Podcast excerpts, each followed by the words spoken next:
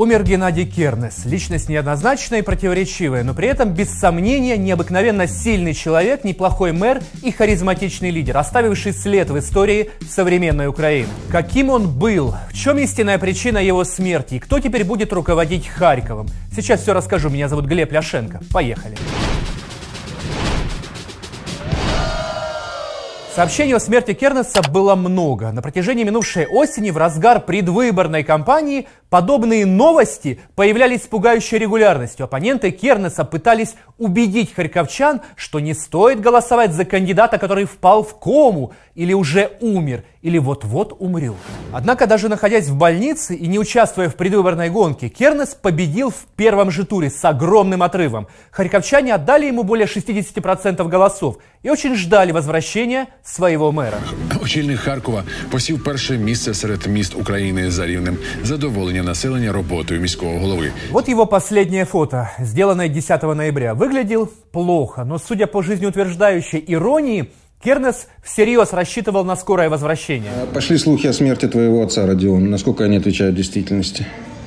Это чушь, это ложь и неправда. Это распускают наши оппоненты в связи с тем, что скоро будут обнародованы результаты выборов. 61-летний Кернес боролся с болезнью 4 месяца. Он заразился коронавирусом в конце августа. Сначала лечился в Харьковской горбольнице, но прогресса не наблюдалось. И в сентябре Кернеса доставили в берлинскую Шарите, одну из самых известных европейских клиник, где в свое время пребывала Юлия Тимошенко. Когда самолет взлетал, э, было поражено около 70% легких. И так как одно легкое было прошито пулей, требуется длительное время для восстановления. Но угрозы жизни нет, инсульта не было. Состояние Кернеса резко ухудшилось неделю назад. Отказали почки. Кернеса перевели на диализ. А сегодня ночью его не стало. Почти все наши СМИ в один голос трубят, что Кернеса убил коронавирус. А вот я считаю, что Кернеса убил не коронавирус, а покушение, организованное на харьковского мэра вскоре после победы Евромайдана. 0202. А что случилось, нема? Может, помочь надо? Кернес отримав важке поранення. Куля пошкодила легеню та печінку і пройшла на виліт. Кернес регулярно бегал в сопровождении двух охранников, да и вообще вел здоровый образ жизни, находился в прекрасной физической форме в свои уже немолодые годы. 28 апреля 2014 года во время одной из пробежек в Кернеса выстрелили из снайперской винтовки. Пуля снесла четыре позвонка, пробила легкое и желудок, сломала ребро и повредила почки. Было понятно характер моего ранения, моя спина. Это видите на позвоночнике операция, ну, да. а это выходящее отверстие. Вот сюда она зашла. Вот оно зашло, прошло через пол, полость живота, задело мне все органы. Кернес выжил, но оказался прикован к инвалидному креслу.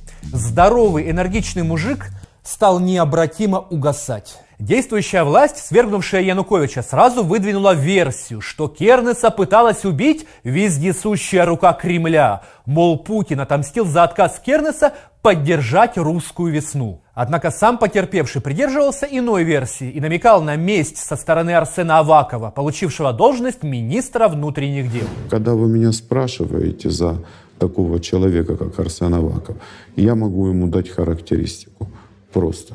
Это дьявол во плоти, все, точка. В интервью интернет-изданию «Гордон» ты сказал, что тебя заказал Аваков. Я подтверждаю это.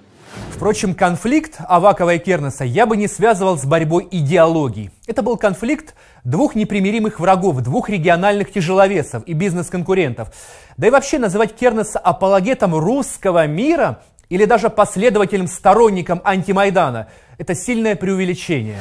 22 февраля 2014 года могло навсегда войти в историю Украины. В Харькове планировался съезд депутатов Юго-Востока, исповедующих антимайданные настроения. Ходили слухи, что в Харькове начнет работать изгнанное из Киева правительство Януковича. Харьков – неотъемлемая часть Украины. Это учреждение, мэрия города Харькова. Мы работаем и живем по законам Украины. Кернес на пару с Добкиным фактически заблокировал работу Харьковского съезда, а Янукович спешно ретировался сначала в Донецк, потом в Крым, а затем в Ростов. Антимайдан проиграл. Что я в 4 утра позвонил Кернесу, а, разбудил его и сказал, «А, Гена, значит, метро закрыть, мы начинаем штурм, а, у тебя есть шанс, не делай глупости. Он услышал. Он сказал, да, я все сделаю. Казалось бы, Кернес заручился поддержкой майданной власти, но спустя всего два месяца после пресечения Кернесом антимайданного съезда на него было совершено покушение, навсегда подорвавшее здоровье харьковского мэра. После покушения Кернес вернулся к управлению городом, передвигаясь на инвалидной коляске и изрядно набрав в весе. И хватит здесь вообще нам указывать, кто ты есть такой. Ты кнопка. В 2015-м Кернес стал членом партии Возрождения, созданной Коломойским, хотя сам всячески отрицал свою связь с опальным олигархом и даже утверждал, что с Игорем Валерьевичем вообще не знаком. Я не хочу разговаривать с Коломойским. Я не знаю никакого Коломойского. Да вы что? Игорь Валерьевич. Здравствуйте. Однако после бегства Бени из Украины Кернес сблизился с Порошенко и даже поддерживал его на последних президентских выборах. И кто кого переиграет? Порошенко переиграет. Порошенко переиграл сам себя. Впрочем, Кернес вначале обрадовался, ведь смена режима означает отставку Авакова. Но Аваков остался, а проблемы Кернеса только усилились. У него произошел серьезный конфликт с губернатором Кучером, который считается креатурой Авакова, которую он пролоббировал в офисе Зеленского. Впрочем, эту борьбу Кернес по обыкновению обернул в свою пользу. Мэр Харькова полностью переиграл нового харьковского губернатора, публично назвав его болванщиком. На мэрских выборах слуга народа Кучер получил в Харькове ничтожные 7%, а умирающий Кернес за 60%. Все, на что хватило харьковского губернатора Кучера, это на сомнительный креатив с высмеиванием легендарного предвыборного ролика. Да потом хуйня это руки, давай, Куда галстук? Скажи, к тебе или от меня? Ко мне. Я не могу сделать, потому что вот этот шнурок, блядь. Не надо обзываться, Геннадий Адольфович. Сначала моль, теперь вот шнурок. Давайте относиться к людям по-человечески. Я про скорой помощи, блядь. Мне искренне жаль, что вам так и не удалось поднять харьковскую медицину до уровня берлинской шарите. Просто честно признайте, что не получилось. Блядь, откуда ты знаешь, получилось или нет, блядь? Харьковчане Кернеса действительно любили. При нем первая столица Украины инфраструктурно преобразилась, укрепив свой исторический статус. Кернес был яркой, харизматичной личностью. Он публично разносил чиновников, а его хлесткие фразочки превращались в интернет-мемы. Людям это нравилось. Вроде и хам с бандитскими замашками, но искренний, открытый и, главное, эффективный в управлении городским хозяйством. Ты, Кандауров, а ну встань. Смотри, су*** пес. Я тебя умножу на ноль. Ты тебе ясно или нет? Вслух скажи, тебе понятно или нет? Миша, все переписываем, у тебя скучное лицо. Тебе никто денег не даст. Где Букреева? Жевательную резинку будете жевать вместе со своими детьми в Макдональдсе. Желательно, чтобы ее проглотили.